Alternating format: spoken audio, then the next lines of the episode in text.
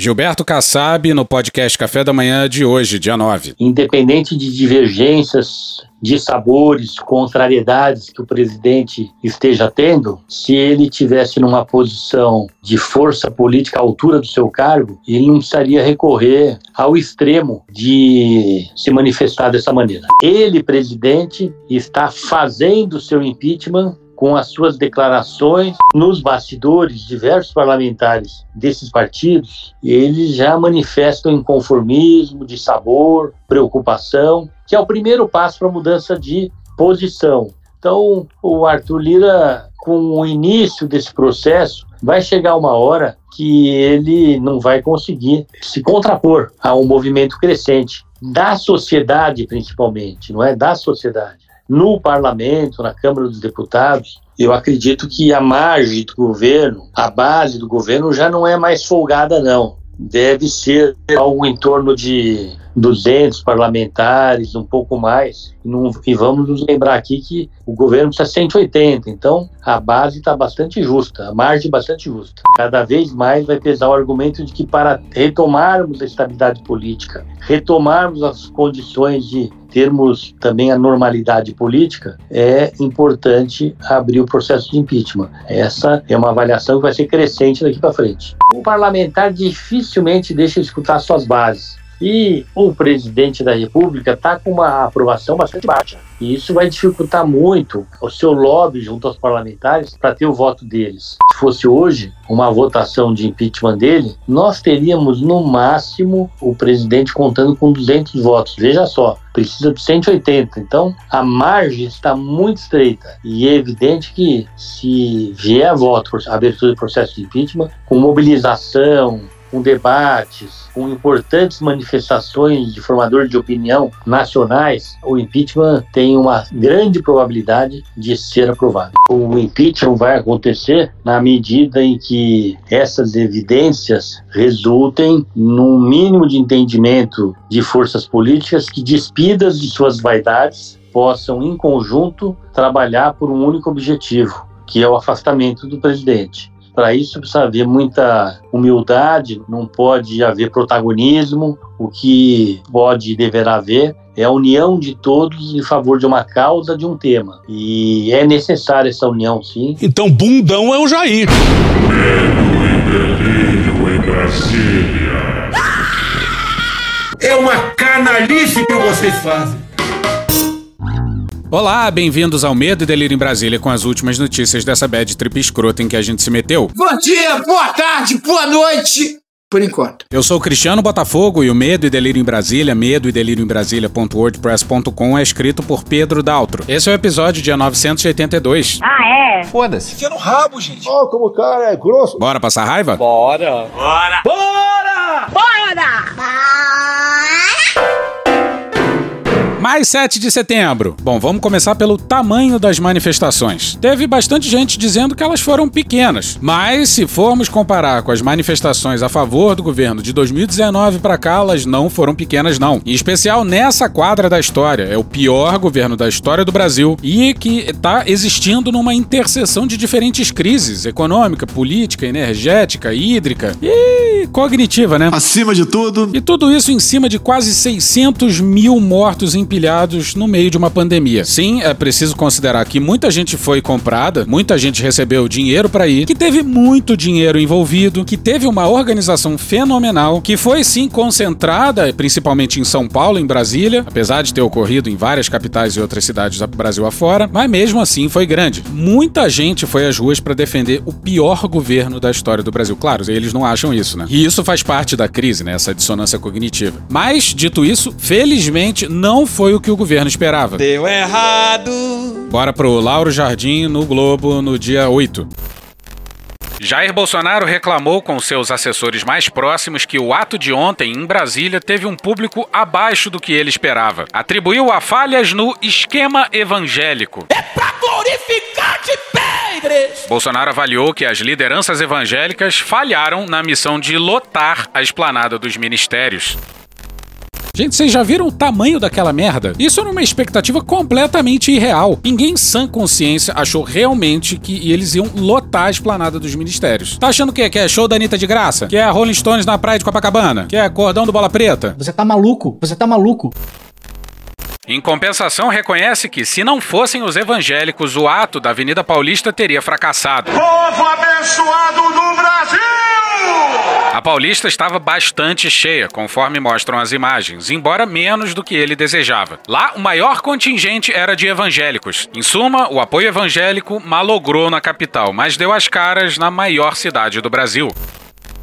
O professor Pablo Hortelado, da USP, fez uma pesquisa de perfil na manifestação do dia 7 na Paulista. Para os manifestantes que lá estavam, o principal inimigo do presidente Bolsonaro é o STF. Se tivesse que escolher um motivo para estar na manifestação, seria o pedido de impeachment de ministros do STF, seguido da defesa da liberdade de expressão. 88% votaram em Bolsonaro no primeiro turno, 77% se consideram de direita e 16% sem definição entre direita, esquerda ou centro. 65% muito conservador, 30% pouco conservador. 87% consideraram o fechamento do comércio uma medida inadequada. 84% é contra o passaporte da vacina. 53% é contra o uso obrigatório de máscara. 49% não estava usando máscara na manifestação, o que não condiz muito com os vídeos e fotos que a gente viu, que dava a entender que, sei lá, no máximo 20% estavam usando máscara. E olha só, 37% católicos e 36% evangélicos. 61% de homens, 60% de brancos. Aparentemente tinha menos gente de mais idade. Mais de 50 anos eram 42%. 43% tinham renda familiar acima de 5 salários. 60% tinham curso superior completo ou incompleto. E, segundo a pesquisa, 27% apenas eram moradores de fora da região metropolitana de São Paulo. E, especialmente em Brasília, teve muito dinheiro do agro. Mas daí achar que a maioria da manifestação foi comprada é subestimar o tamanho do buraco. E o tamanho da crise cognitiva que nos assola. Bolsonaro tem sim apoio popular de uma minoria estridente, alucinada e infelizmente armada também. Não deu merda no dia 7 de setembro, mas ainda tem chance de dar merda. Será que vai ser fácil eles passarem a faixa para um Lula em 2023, por exemplo? Pacificamente? Eu duvido! No próprio dia 7, os ministros do STF se reuniram e já se sabia que o Fux Está cancelada. responderia em nome do Supremo no dia seguinte. E claramente o Fux leu um texto escrito por algum outro ministro, ou escrito de forma colegiada. Digamos que a assertividade do discurso não combina com a sua peruca, que eu ouvi falar outro dia que não é peruca. É na forma da lei que eu vou falar tudo que eu sei legal. Este Supremo Tribunal Federal também esteve atento Preciso estar atento e forte. à forma e ao conteúdo dos atos realizados no dia de ontem. Olho de Tandera, tá ligado em tudo.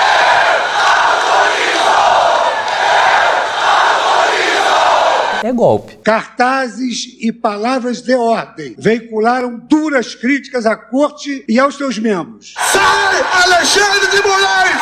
Muitas delas também vocalizadas pelo senhor presidente da República em seus discursos em Brasília e em São Paulo. Deixa de ser canalha! Pois é, no caso canalha e uma coleção de ameaças, incluindo essas aqui. Ou esse se enquadra ou ele pede pra sair. Ele tem tempo ainda pra pedir o seu boné e cuidar da tua vida. Mas não podemos mais admitir que pessoas que agem dessa maneira continuem no poder exercendo cargos importantes.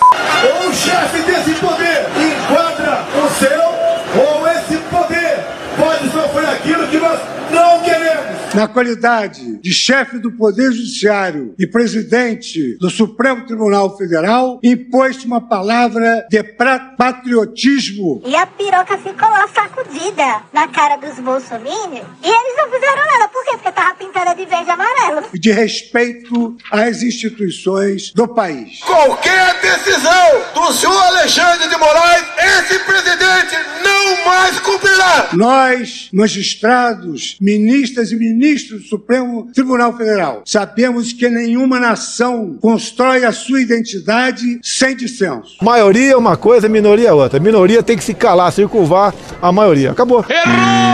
A convivência entre visões diferentes sobre o mesmo mundo é pressuposto da democracia, que não sobrevive sem debate sobre o desempenho de seus governos e de suas instituições. instituições. Antes da posse, Bolsonaro falava em. Vamos fuzilar a petralhada aqui do Acre! Ou em. Vai tudo vocês pra ponta da praia! Ou em. As minorias se adaptam ou simplesmente desaparecem! E já depois de eleito, falou que. E! E que. Também estamos varrendo a esquerda pra fora do Brasil. E por aí vai. Tudo sempre fazendo o símbolo de arma com a mão. Inclusive, se dá um violão ou um tripé na mão do sujeito, ele já finge logo que é uma metralhadora. Nesse contexto, em toda a sua trajetória, nesses 130 anos de vida republicana, o Supremo Tribunal Federal jamais se negou e jamais se negará ao aprimoramento institucional em prol do nosso amado país. Mais ou menos. Há controvérsias. No entanto, a crítica institucional não se confunde e nem se adequa com narrativas de descredibilização do Supremo Tribunal Federal. Se quiser fechar o STF, sabe o que você faz? Você não manda nem um jipe, cara. Manda um soldado e um cabo. E de seus membros. O cachorro do Supremo, o Xandão, o Xandão. Tal como vem sendo gravemente difundidas pelo chefe da nação. Jair! E não disse nomes, mas citou o cargo. Ou seja, disse nomes. Eu falei a palavra China hoje de manhã? Não falei. O Fux surpreendeu. O texto deve ser coisa do Moraes ou do Barroso ou do Lewandowski.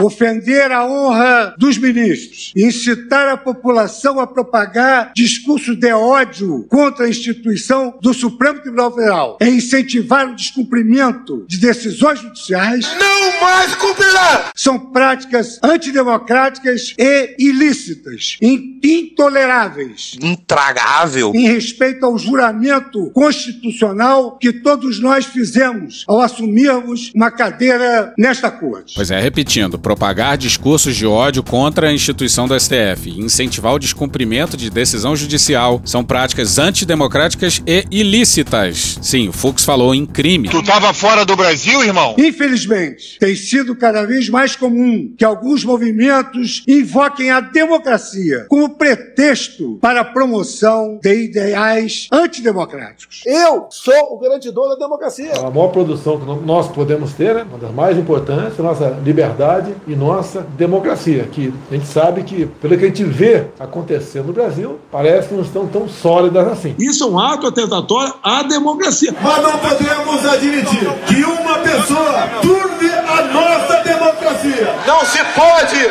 admitir que uma pessoa apenas, um homem apenas, turve a nossa democracia e ameace a nossa liberdade. Estejamos atentos a esses falsos profetas do patriotismo. Patriotism is the last refuge of scoundrels. Que ignoram que democracias verdadeiras não admitem que se coloque o povo contra o povo ou o povo contra as suas instituições. Caralho, meu irmão, chamou o Bolsonaro de falso profeta. Bolsonaro tem certeza, então está confirmado. Atleta, meu irmão, cala a boca, está claro. O meu profeta é Bolsonaro.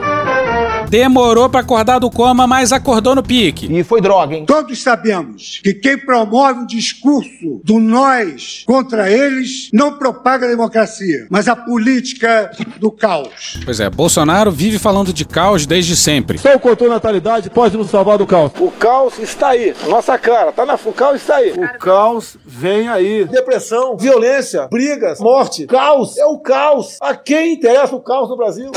Mudar o caos, sabe o caos? Caos! Em verdade, a democracia é o discurso do um por todos e todos por um, respeitadas as nossas diferenças e complexidades. Que respeita o homossexual? Eles é que tem que nos respeitar. É o contrário. É o contrário. Agora gostar de homossexual? Ah, vai lá, ninguém gosta, tá ok? Ninguém gosta, a gente suporta. Povo brasileiro, não caia na tentação das narrativas fáceis e messiânicas. Jair Messias! Eu sou Messias, mas não faço milagre. Deus, pátria e família. Isso não é mérito meu, é a mão de Deus. Só Deus me tira da cadeira presidencial. Por Deus que está no céu. Nós vamos vencer essa, essa, essa parada aí, se Deus quiser. E Deus nos abençoe. Acredita em Deus? Deus. Deus acima de todos! É por isso que Deus te escolheu. Que criam falsos inimigos da nação. A fraude está no TSE. Para não ter dúvida. Mais do que nunca, o nosso tempo requer respeito aos poderes constituídos. O verdadeiro patriota não fecha os olhos para os problemas reais e urgentes do país. Qual que é o problema agora? Que a energia vai ficar um pouco mais cara. É um crime agora ser rico no Brasil? Pelo contrário, procura enfrentá-los, tal como um cansável artesão tecendo consensos mínimos entre os grupos que naturalmente pensam diferentes. Nós não queremos negociar nada! Só assim é possível pacificar e revigorar uma nação inteira. Imbuído desse espírito democrático e de vigor institucional, Deixe os médicos do Boston Medical Group cuidarem de você. este Supremo Tribunal Federal jamais aceitará ameaças à sua independência, nem intimidações ao exercício regular de suas funções. O Supremo Tribunal Federal também não tolerará ameaças à autoridade de suas decisões. Caguei! Atenção! Se o desprezo às decisões judiciais ocorre por iniciativa do chefe de qualquer dos poderes, essa atitude, além de representar um atentado à democracia, É agora que o bicho vai pegar! configura crime de responsabilidade Ou não, mais um crime de responsabilidade. a ser analisado pelo Congresso Nacional. Acelera bem, acelera. Pois é, até em crime de responsabilidade o Fux falou. É um novo homem com a mesma peruca, que não é peruca. Num ambiente político maduro, questionamento às decisões judiciais devem ser realizados não através da desobediência, não através da desordem, não através do caos provocado, mas de certo pelos recursos que as vias processuais oferecem. Pois é, assim como um esquisito e inédito pedido de impeachment de ministro de Suprema Corte enviado ao Senado e arquivado em tempo recorde. Também nunca criticamos o Pacheco. É mentira. Ninguém, ninguém fechará esta corte.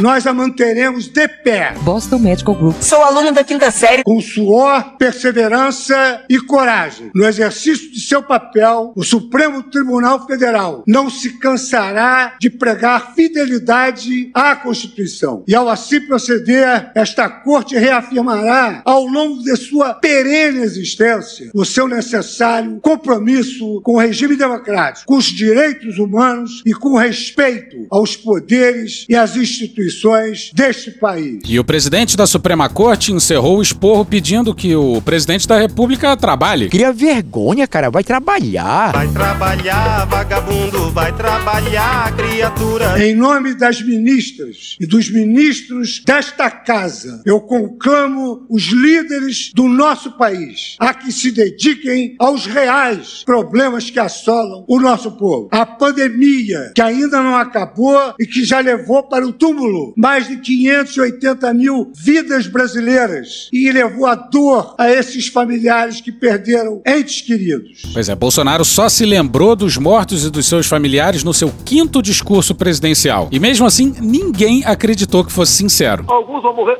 Vão morrer. Ué, lamento, lamento. Essa é a vida, essa é a realidade. Lamento. Quer que faça o quê? Estou preocupado com mortes. Lamento qualquer morte. Tá morrendo gente? Tá. Lamento, lamento. Lamenta porra nenhuma. Devemos nos preocupar com o desemprego que conduz o cidadão brasileiro ao limite da sobrevivência biológica. O Brasil vai continuar em 2022 com taxa de desemprego elevadas, com a renda da população comprimida. Nos preocupar com a inflação que corrói a renda dos mais pobres. Saiu hoje o IPCA de agosto, índice que mede a inflação. No acumulado em 12 meses, chegamos a 9,68%. A inflação é, oficial do país acelerou a 0,87% em agosto.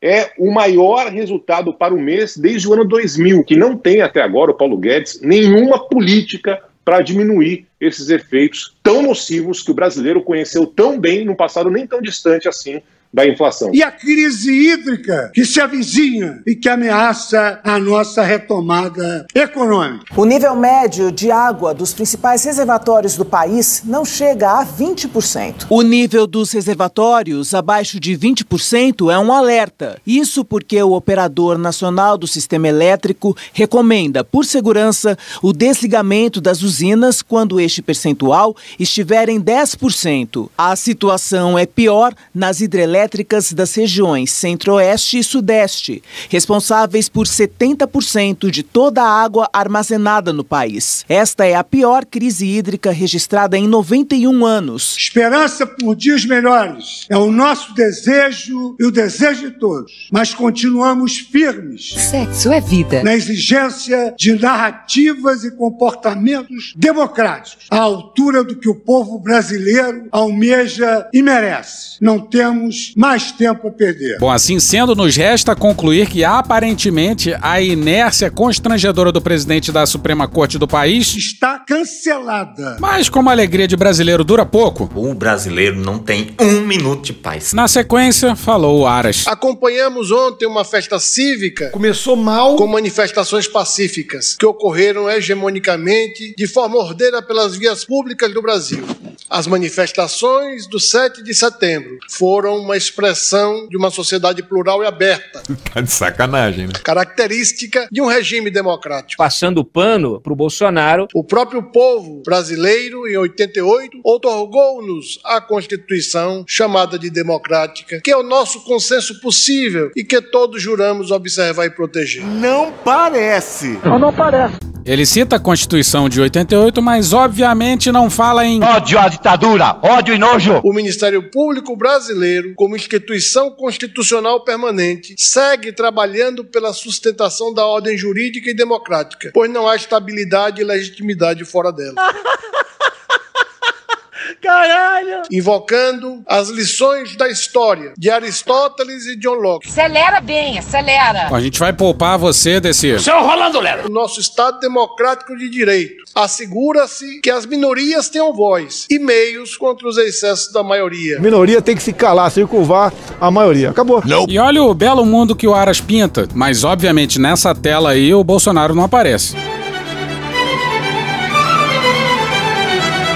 A democracia é um grande concerto de interesses públicos. É o governo dos contrários, mas também é o governo do possível. É mediante o diálogo, com discordâncias, mas sem discórdias, um caminho para a paz, por meio do consenso social. Nós amamos a democracia, pois nela floresce a liberdade com a qual tantos sonharam e pela qual tantos se sacrificaram. Não dá para dialogar com esse tipo de gente. Não é o momento de fazer isso. Não é disso que o Brasil precisa. Não podemos deixar isso acontecer. Não podemos admitir isso aí. E sobrou até pro Ulisses. Pode isso, Arnaldo! Como bem disse o doutor Ulisses Guimarães na data da promulgação da nossa Constituição de 88. Abro aspas. A Constituição certamente não é perfeita. Ela é própria, o confessa, ao admitir a reforma. Quando, quanto a ela, discordar, sim. Divergir, sim. Descumprir, jamais. Afrontá-la, nunca. E o que fez o presidente no dia 7? Disse pro Brasil inteiro ouvir que descumpriria uma decisão da Suprema Corte do país. Ah, vai ver, a internet do Aras travou nessa parte. E é preciso dizer que o Pacheco foi bem, suspendeu as sessões do Senado nessa semana. Bora pro Renato Machado na Folha no dia 7.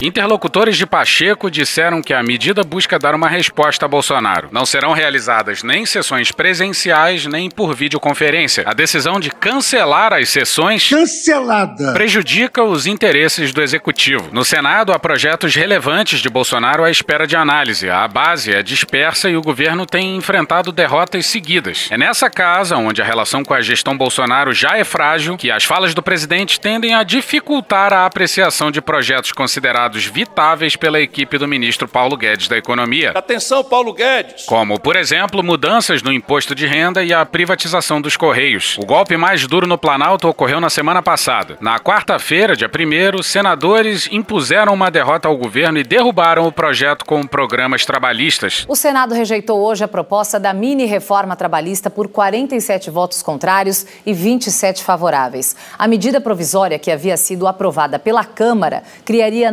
novos regimes de contratação para jovens e um programa para contratação sem direito a férias, 13º salário e FGTS. Quase todos os 30 senadores que discursaram durante o debate defenderam a rejeição do texto. Significa. O texto, considerado uma mini-reforma, era a aposta para impulsionar contratações em ano eleitoral. And the truth about trickle-down economics is it doesn't work. Ao cancelar as sessões, Pacheco também teria levado em consideração a segurança de senadores e servidores, por não ser possível prever a reação de bolsonaristas. E de fato, os ânimos estavam acirrados. E bolsonaristas tentaram algumas invasões. Bora pro Fábio Zanini, Fábio Serapião e Guilherme Seto na coluna painel da Folha de São Paulo no dia 7. Chefes das forças de segurança do Distrito Federal identificaram ao menos sete tentativas reais de invasão ao prédio do STF por parte de manifestantes bolsonaristas por ocasião dos atos do 7 de setembro. A situação foi descrita como de quase tragédia e continua sendo monitorada, já que alguns acampados continuam na região.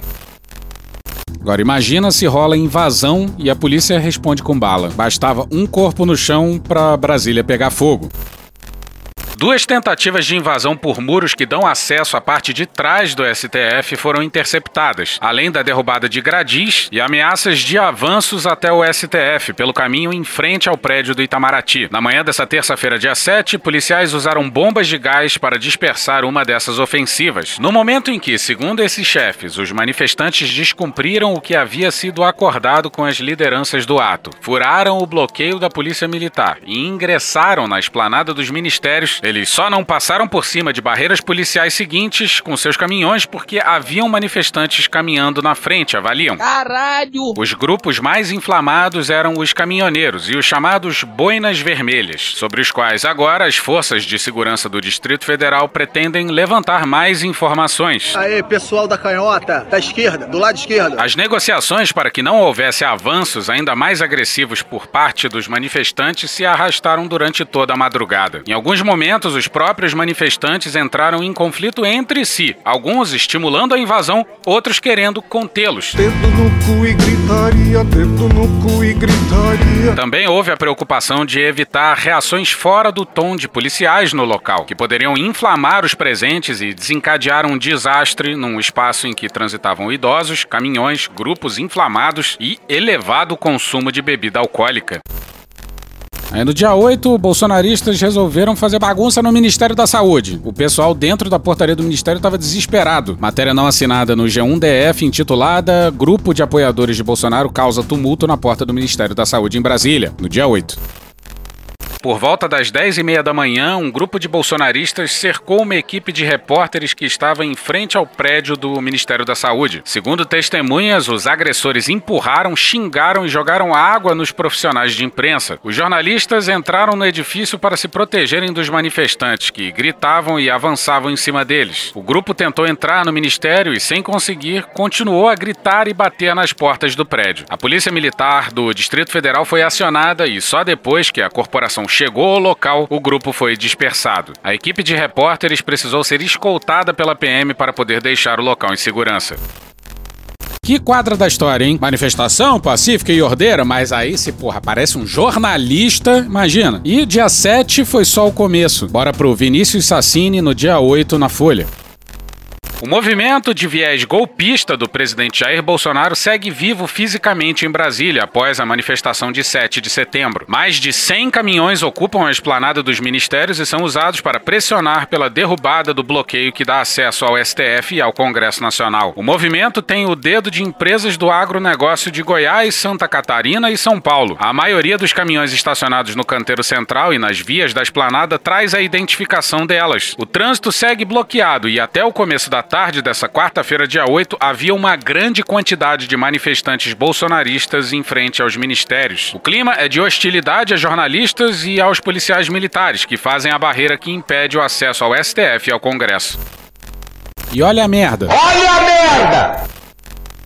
A presença dos caminhões virou um problema de segurança pública de difícil solução. Desunindo? Agredindo? Fica difícil. Integrantes da Secretaria de Segurança Pública do DF fazem reuniões ao longo do dia para tentar encontrar uma solução para a desocupação da esplanada dos ministérios. Funcionários da secretaria ouvidos pela Folha relatam que há quatro movimentos bolsonaristas cadastrados com carta branca para manifestação na esplanada até o fim da tarde dessa quarta. As autoridades de segurança, no entanto, não estão conseguindo tendo contato com os seus representantes para tratar da retirada dos caminhões da esplanada. Você faz a egípcia. Já ficou claro para essas autoridades que a maioria dos caminhões e ônibus não tem relação com os movimentos cadastrados. Ainda não se sabe como será possível retirá-los da esplanada se não houver uma saída espontânea. Muitos têm estrutura para permanência na via, com barracas, material de cozinha e comida, e passam o dia repetindo o desejo e a ameaça de invasão ao STF. A Folha contou 101 caminhões estacionados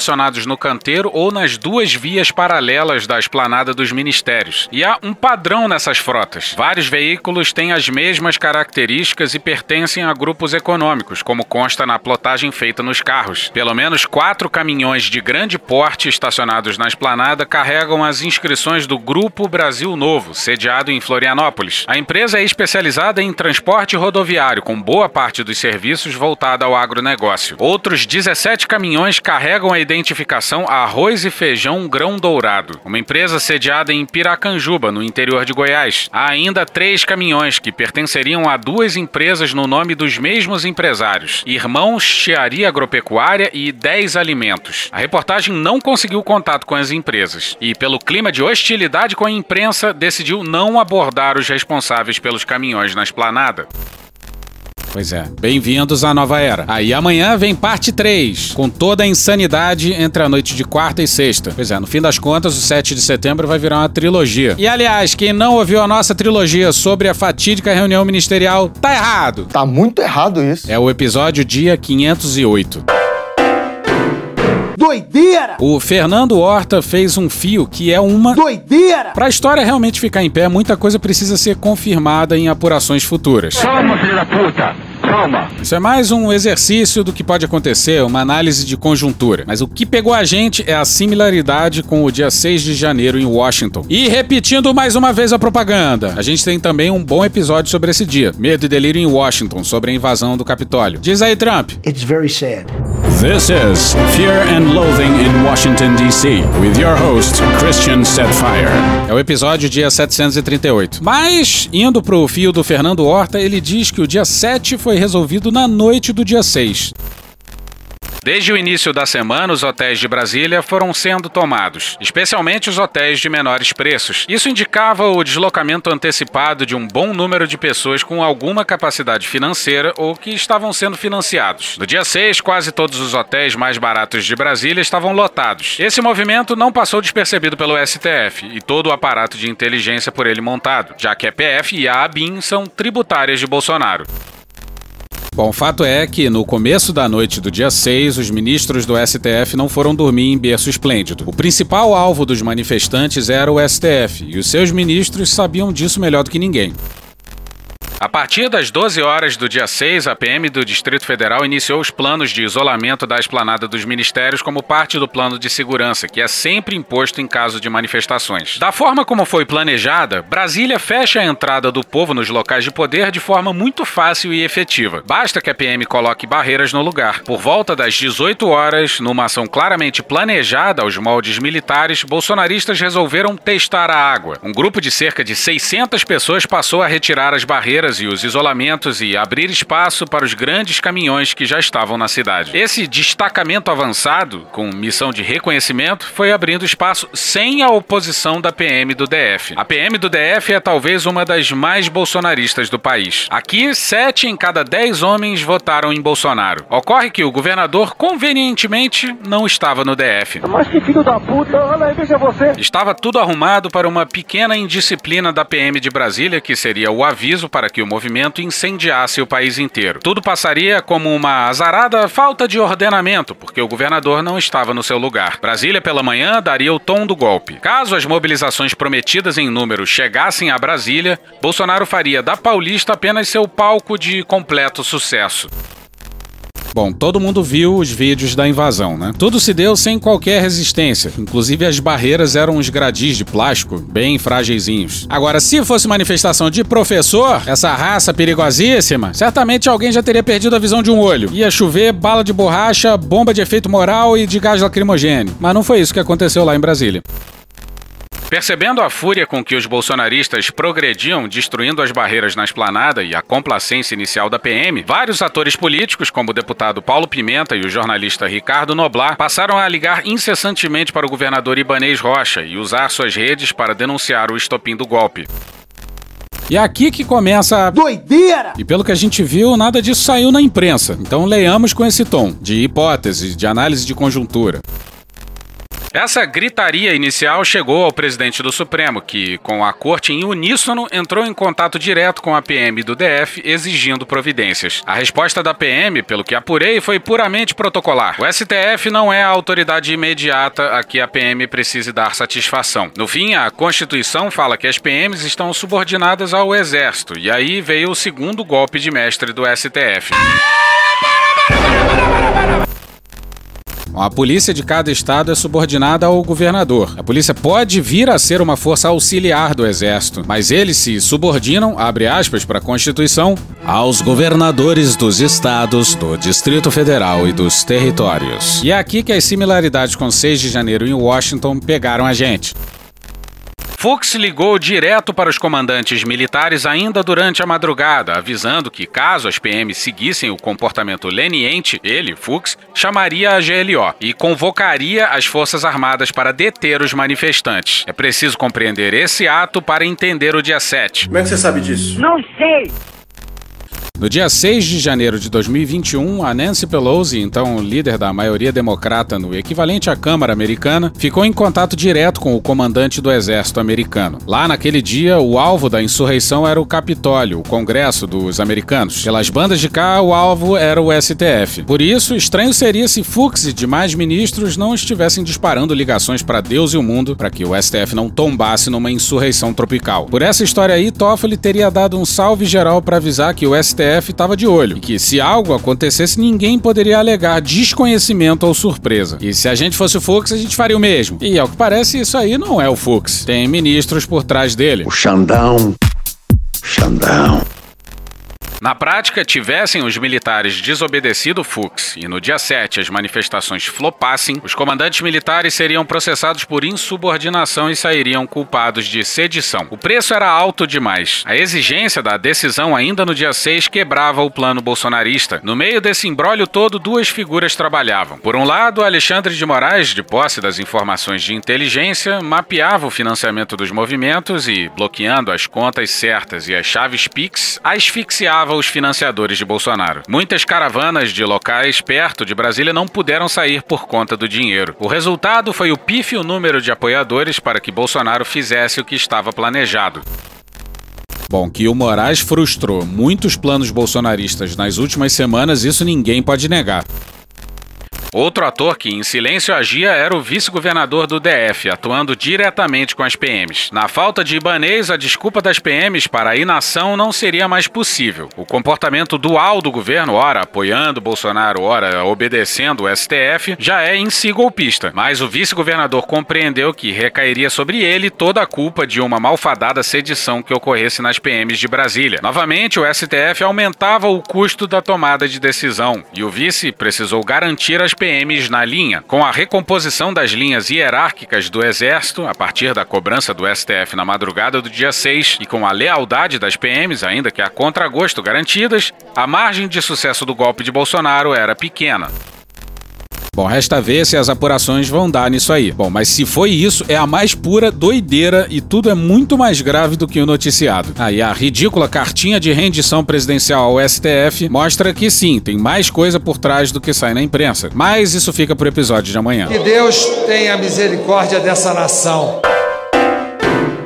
E hoje ficamos por aqui. Veja mais, muito mais em medo o blog escrito por Pedro Daltro. Esse episódio usou áudios de podcast Café da Manhã, Programa do Datena, Choque de Cultura, Carla Bora, Samuel Mariano, Intercept Brasil, UOL, Parangolé, Gal Costa, SBT News, Domingão do Faustão, Jair Me Arrependi, Pânico, Poder 360, Metrópolis, ESPN, Jovem Pan, Mulher Maravilha, Rede Globo, Record News, Band Jornalismo, TV Câmara, Boston Medical Group, Adi Ferrer, Chico Buarque, Rede TV TVT, My News, Rádio Band News FM, Jornalismo TV Cultura, Ângelo Silva, Meteoro Brasil, Antagonista, Parafernália, The Beatles, Rogério Skylab, Programa Cadeia, Vai Ali, Falha de Cobertura, Mita Press, João Kleber, Vivaldi, Chico Botelho, Globo News e Panorama CBN. Thank you! Contribua com a nossa campanha de financiamento coletivo. É só procurar por Medo e Delírio em Brasília no PicPay ou ir no apoia.se barra Medo e Delírio. Porra, doação ao caralho, porra. Não tem nem dinheiro pra me comprar um jogo de videogame, morou, cara? Pingando um capilé lá, vocês ajudam a gente a manter essa bagunça aqui. Assine o nosso feed no seu agregador de podcast favorito e escreve pra gente no Twitter. A gente joga coisa também no Instagram e no YouTube. E o nosso Faz Tudo Bernardo coloca também muita coisa no Cortes Medo e Delírio no Telegram. E agora a gente também tem uma loja, loja.medo delírio em Brasília.com.br. Eu sou Cristiano Botafogo, um grande abraço e até a próxima. Bora passar a raiva junto? Bora! Permite uma parte? Não lhe dou a parte. Não lhe dou a parte. Eu queria que a Globo fosse realmente uma imprensa que cada vez mais tivesse gente assistindo por acreditar nela, por ver que ela fala a verdade. Mas infelizmente não é assim. Olha a Jovem Pan, a diferença enorme, em especial eu, Pino nos isso, que fala a verdade.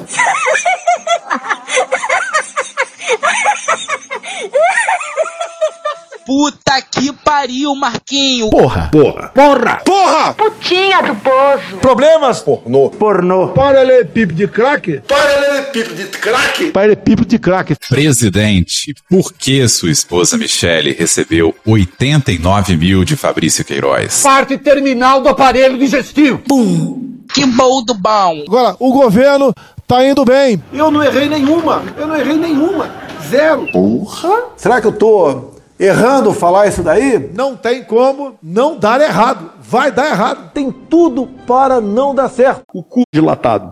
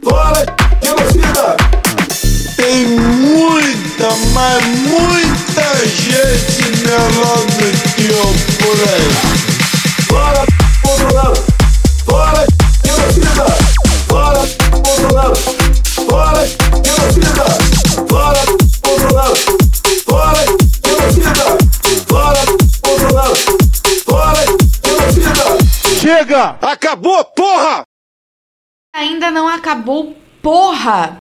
A pandemia ainda não acabou, porra! Porra! Porra! A pandemia ainda não acabou, porra! Porra! Porra! A pandemia ainda não acabou, porra! Porra! Porra! A pandemia ainda não acabou, porra! Porra! Porra! Agora acabou.